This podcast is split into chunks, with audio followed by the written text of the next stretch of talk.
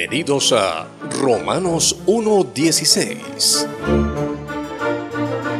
Un espacio de divulgación bíblica y teológica para la gloria de Dios, con el teólogo y escritor Juan Paulo Martínez Menchaca.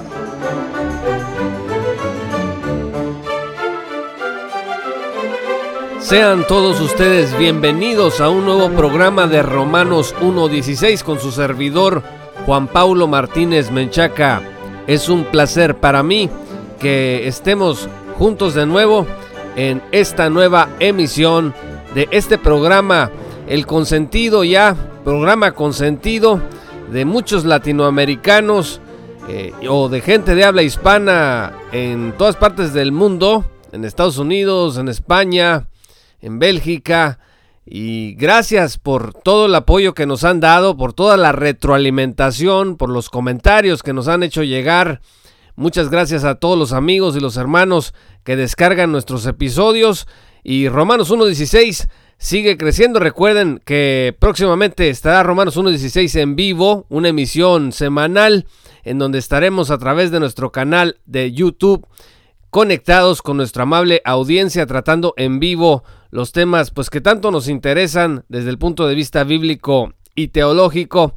No dejen de suscribirse al canal, busquen como Juan Paulo Martínez, Juan Paulo Martínez Menchaca y ahí van a ver ustedes el lugar para suscribirse. El día de hoy quiero que hablemos de un libro extraordinario, eh, me parece sumamente necesario en nuestros días. Si ustedes notan, una de las cosas que menos soporta el pensamiento posmoderno es que Dios exija un pago por el pecado, que exija derramamiento de sangre. Al pensador promedio de nuestros días le parece monstruoso que Dios exija sangre o la muerte por el pecado. Y muchísimo más monstruoso le parece ya dentro de la teología de varios creyentes que Dios haya enviado a su Hijo a morir vicariamente, sustitutoriamente por nosotros en la cruz, padecer, sufrir por nuestro pecado,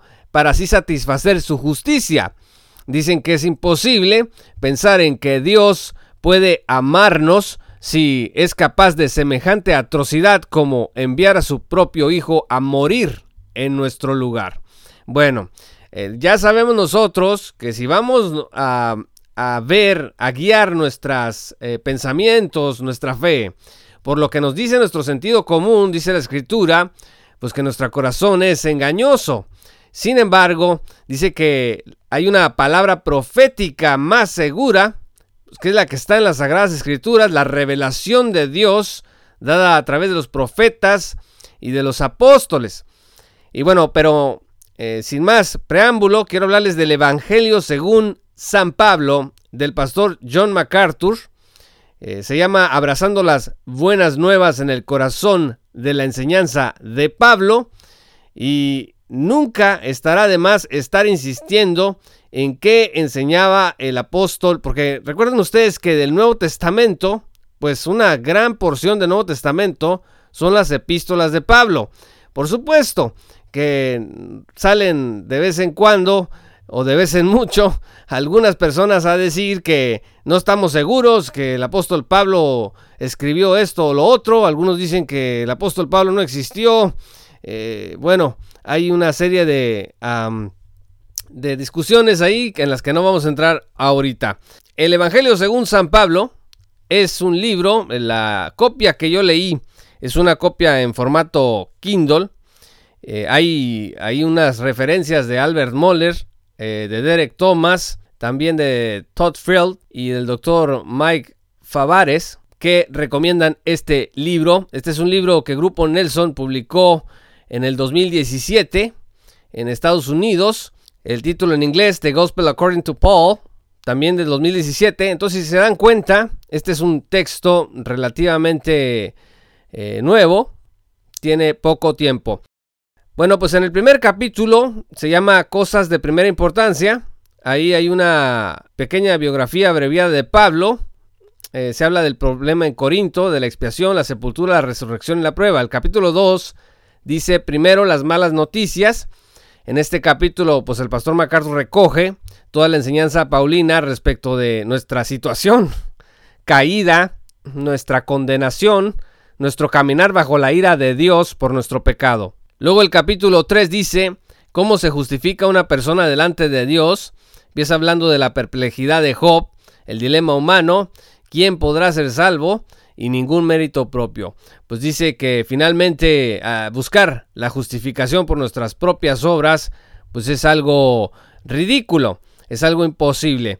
El capítulo 4 se llama Sola Fide, eh, no por obras de justicia, justos por la fe. Dice que la justificación demuestra la justicia de Dios. Es muy interesante porque en este capítulo el pastor MacArthur aclara que Dios no es un Dios que deba de ser aplacado al estilo de, las deidades paganas. O sea, que, que le tienes que ofrecer un niño porque pues la deidad estaba furiosa. En realidad, en las Sagradas Escrituras no es que Dios esté allá en una nube, eh, listo para aventarte un rayo, eh, sumamente furioso contigo. La realidad es que esta ira es una ira que se debe de pagar de forma judicial. Una porción de este capítulo dice, la mayoría de los teólogos católicos romanos y una corriente bastante reciente de protestantes nominales que rechazan el principio de sola fide, han afirmado que cuando Pablo habla de las obras de la ley, se refiere solo a los rituales formales y otros elementos ceremoniales de la ley, como la circuncisión, reglas respecto a la limpieza ceremonial y cosas semejantes. Pero el pastor MacArthur dice, pero el uso de Pablo de esta frase simplemente no se puede reducir de esta forma en un esfuerzo herético de dar a los pecadores crédito alguno por su salvación está refiriéndose, estaba analizando en esta parte Romanos 3:20 y versículo 22, donde dice que la justicia de Dios por medio de la fe en Jesucristo, pues es concedida para todos los que creen en Él. Y cuando Él se refiere a los protestantes nominales, hay una nota al pie de página y escuchen lo que dice aquí. Los tres principales representantes de la denominada nueva perspectiva sobre Pablo E.P. Sanders, James D.G. Dunn y N.T. Wright son todos ecumenistas que se identifican a sí mismos como protestantes y durante las dos pasadas décadas sus ideas, y dice entre paréntesis en particular las opiniones de Wright, han obtenido una influencia considerable entre los evangélicos estadounidenses. Esto hay que subrayarlo. O sea, en América Latina, todavía estamos a tiempo, amigos, de eh, comprender que esta nueva perspectiva de Pablo, pues no es una perspectiva que esté en lo correcto.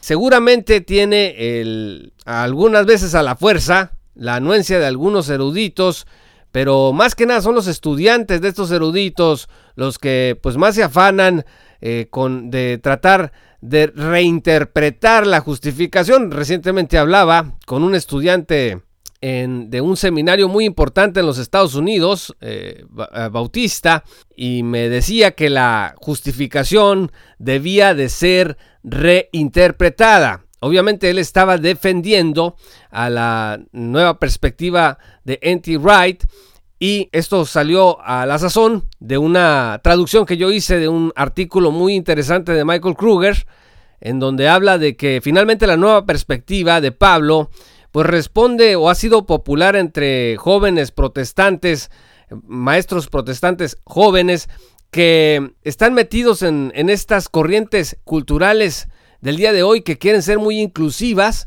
Y entonces como la nueva perspectiva habla de que se trata la justificación propiamente de hacer un solo pueblo de judíos y gentiles, es decir, de gente diferente, bueno, pues esto es muy apropiado para los asuntos de reconciliación racial, de la inclusión, inclusive algunos lo han utilizado así, de la práctica LGBT dentro de la iglesia, es decir, todos somos uno y más que hablar de culpa, más que hablar de la ira de Dios, de la reconciliación entre Dios y el pecador, se está hablando, dicen estas propuestas, nuevas propuestas, se está hablando de la reconciliación entre gente racialmente diferente, entre gente que tiene ideas distintas. Por eso la nueva perspectiva de Pablo pues tiene mucho eco entre teólogos progresistas. Bueno, entonces el pastor MacArthur dice que han obtenido una influencia considerable entre los evangélicos estadounidenses. Una de las premisas centrales, eh, dice el pastor MacArthur, de sus hipótesis es una fuerte negación de que la enseñanza del apóstol Pablo sobre la justificación por fe tenga semejanza alguna con el principio de sola fide de la reforma. O sea, la nueva perspectiva viene y nos dice que a los reformadores esto les pasó de noche. Este fue el principio material de la reforma protestante, dice el pastor MacArthur, la doctrina sobre la que se basaba todo originalmente. Los reformadores, sigo leyendo, y sus herederos evangélicos siempre han defendido este principio vigorosamente. Defensores de la nueva perspectiva tampoco le restan importancia o lo niegan. Sin duda, el aspecto más controvertido de la enseñanza de la nueva perspectiva ha sido esa redefinición que ha hecho el movimiento de la doctrina de la justificación, una innovación que parece estar dirigida principalmente por el impulso ecuménico. Bueno, yo le decía a este usuario en Twitter, a este estudiante eh, de, este seminario importante en los Estados Unidos, decía, bueno, eso que estás proponiendo de reinterpretar la justificación, pues te coloca en el terreno de la herejía. Sí, o sea, la perspicuidad de las Sagradas Escrituras, a través de los siglos, ha dejado claro que la justificación es un término legal en donde pues, nos vamos a encontrar, como dice eh, San Pablo, a los Corintios, en su segunda epístola, versículos 18 al 21 del capítulo 5, escuchen, todo esto proviene de Dios, quien por medio de Cristo nos reconcilió consigo mismo y nos dio el ministerio de la reconciliación. Esto es, que en Cristo Dios estaba reconciliando al mundo consigo mismo, no tomándole en cuenta sus pecados y encargándonos a nosotros el mensaje de la reconciliación. Versículo 20. Así que somos embajadores de Cristo, como si Dios los exhortara a ustedes por medio de nosotros. En nombre de Cristo les rogamos que se reconcilien con Dios. Al que no cometió, escuchen esto, al que no cometió, cometió pecado alguno, por nosotros Dios lo trató como pecador para que en él recibiéramos la justicia de Dios. Amigos, estamos aquí en presencia de la doble imputación, es decir, la justicia de Cristo es imputada al creyente y el pecado del creyente es imputado a Cristo. Entonces, el Evangelio según San Pablo está lleno de referencias a las epístolas paulinas en donde este asunto de la justificación está más que clarísimo. Y pues eh, como una lectura alternativa que he estado eh, teniendo los últimos meses, estoy hablando de meses, porque la verdad lo estoy leyendo entre líneas, el texto de Leon Morris, que se llama The Cross in the New Testament, pues ahí Morris llega a la misma conclusión. La justificación es básicamente un término legal y que significa más que perdón. Indica que una persona es tratada como inocente, como habiendo adquirido la justicia de Dios. La muerte de Cristo es el medio a través del cual se nos confiere a nosotros el estatus de de estar justificados o ser rectos a la vista de Dios. ¿Qué significa cuando el apóstol Pablo habla de las obras de la ley? Pues de acuerdo con la nueva perspectiva, pues no tiene sino que ver con el asunto de los rituales, eh, con el asunto de elementos ceremoniales de la ley. Sin embargo, el pastor MacArthur anota que en Romanos 7, por ejemplo, cuando Pablo quería ilustrar la profunda ineptitud de la ley para justificar a los pecadores, no elige referirse a un ritual, al, rociar la sangre aquí, al rociar la sangre acá, al traes esto, al trae el otro. Dice que cita el décimo mandamiento, no codiciarás. Codiciar es discutiblemente el menor de todos los pecados mencionados en el Decálogo. Se trata del deseo. Resistir o cometer ese pecado no es algo que conlleve ninguna clase de acción. Así que Pablo, cuando habla de las obras de la ley, está usando esa expresión en el sentido más amplio posible. Entonces la doctrina de la justificación por la fe, la doctrina que está en las escrituras, Es una verdad, dice el pastor MacArthur, que siempre han negado firmemente los legalistas y sacramentalistas de todas las variedades, dice, desde los falsos maestros originales que revolucionaban las iglesias de Galacia hasta las iglesias católico-romanas y el liberalismo protestante de la actualidad. Como decía Lutero, si este artículo permanece, la iglesia permanece. Si este artículo se derrumba, la iglesia se derrumba. También es muy interesante eh, ahondar en lo que el pastor explica en este libro acerca de la propiciación. Habla de un apaciguamiento ofrecido para aplacar la ira de una deidad ofendida. Ahora, los teólogos liberales menosprecian totalmente el concepto. Recientemente Nadia Bolsweber, que anda muy popular entre algunos círculos nada más, de liberales latinoamericanos, que este es un nuevo libro que te va a abrir los ojos, que si quieres escuchar a Dios, que si quieres aprender, tienes que leer las obras de Nadia Bolsweber, pues ella es una de las teólogas liberales que rechaza, pero con todos los dientes, eh, la doctrina de la propiciación, la doctrina bíblica.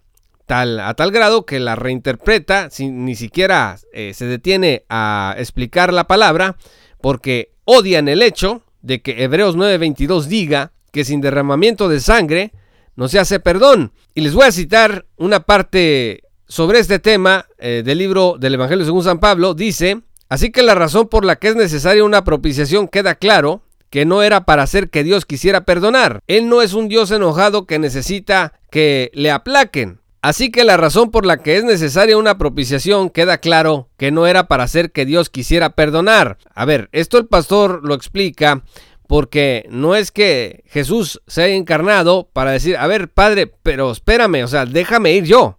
Recuerden ustedes que la escritura dice que el que envió al Hijo fue el Padre. Por eso dice que queda claro que no era para hacer que Dios quisiera perdonar. Dios no es un Dios enojado, dice el pastor MacArthur, que necesita algo que le aplaque. Su ira contra el pecado es una aversión judicial a todo tipo de mal. No es mal humor del que él necesita que le saquen, como nosotros. O sea, que te empiezan a hacer cuchicuchi ahí o cariños para que ya no estés enojado. No, no, Dios no es así.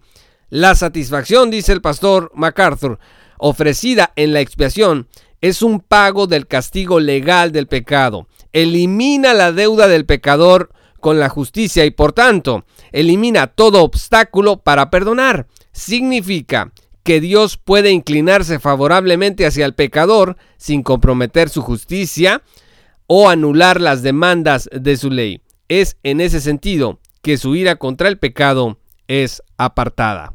Aquí nos la podríamos pasar eh, citando el libro bueno, les decía que el capítulo 3 eh, habla de cómo se justifica una persona delante de Dios. El capítulo 4, sola fide, donde se habla de justos por la fe. El capítulo 5 habla del gran intercambio, habla de la ofensa de la cruz, un pasaje clave sobre la sustitución penal. Aquí se detiene el pastor a hacer un análisis meticuloso de 2 Corintios 5, versículos 18 al 21 que les leí hace un momento. El capítulo 6 se titula Vivos con Cristo. Habla de que hemos sido resucitados de la muerte, que hemos sido resucitados por gracia, por fe, con un propósito y para buenas obras.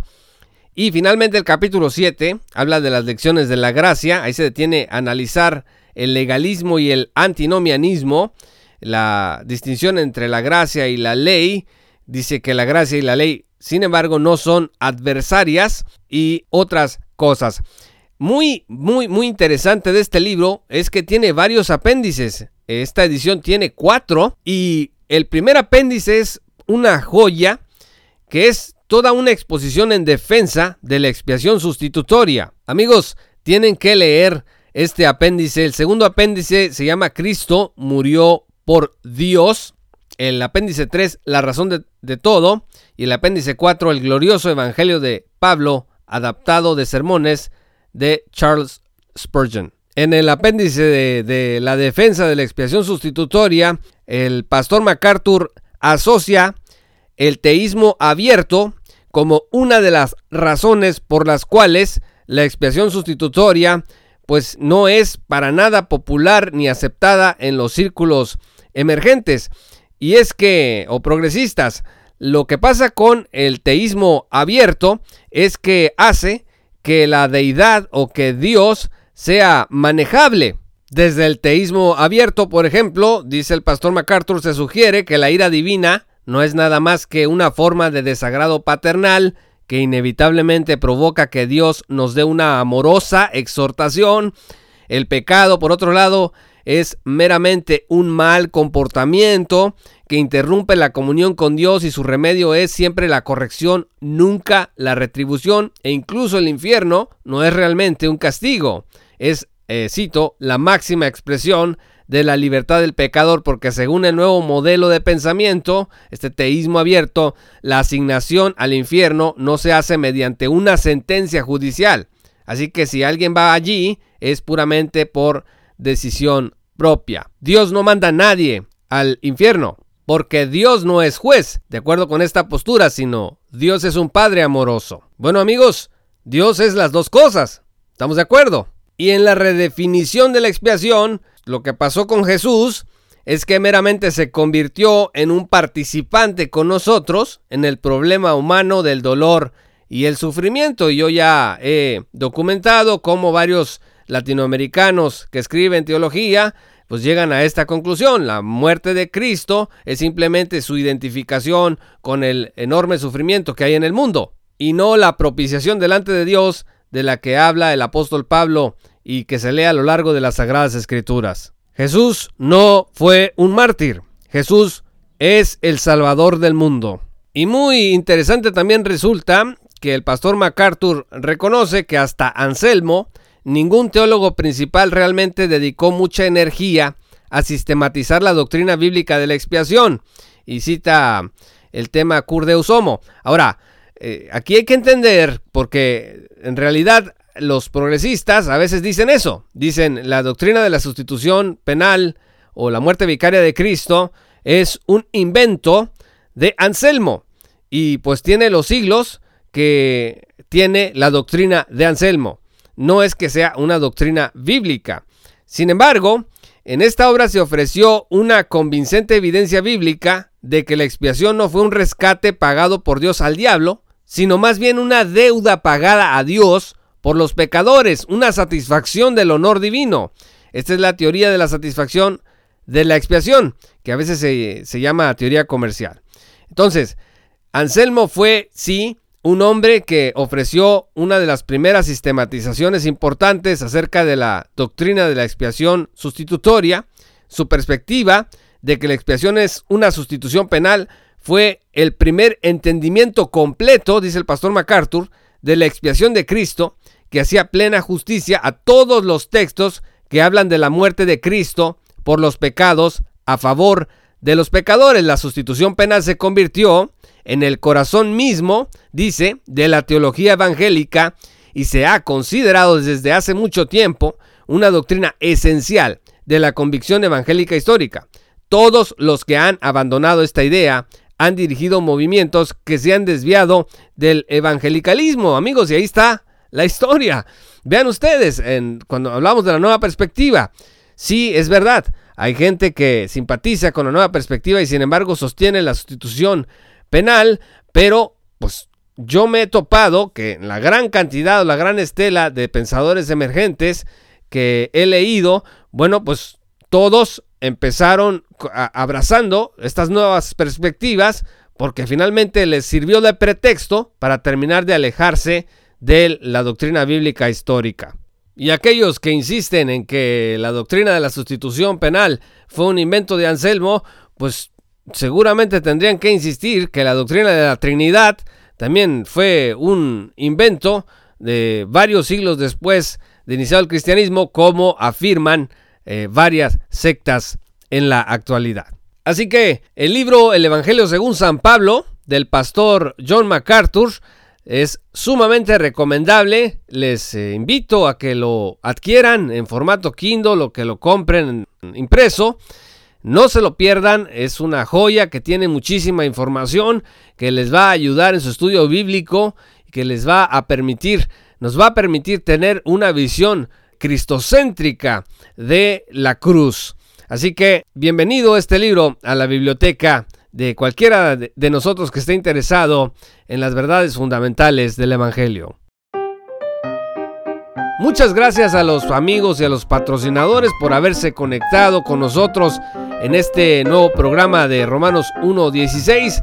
Si aún no eres patrocinador, te invito a que te unas desde un dólar al mes en www.jpaulomartinez.com o directamente en www.patreon.com diagonal Martínez. Vas a acceder a una serie de recursos exclusivos a las primicias de nuestros audios, de nuestros videos, de nuestros escritos que te van a ayudar a estar mejor preparado y equipado para enfrentar los desafíos que presenta la posmodernidad. No olvides ir a nuestro canal de YouTube y suscribirte porque se está cocinando lentamente, pero está quedando sabroso el nuevo programa semanal que vamos a tener en vivo en Romanos 1.16 en vivo en nuestro canal de YouTube.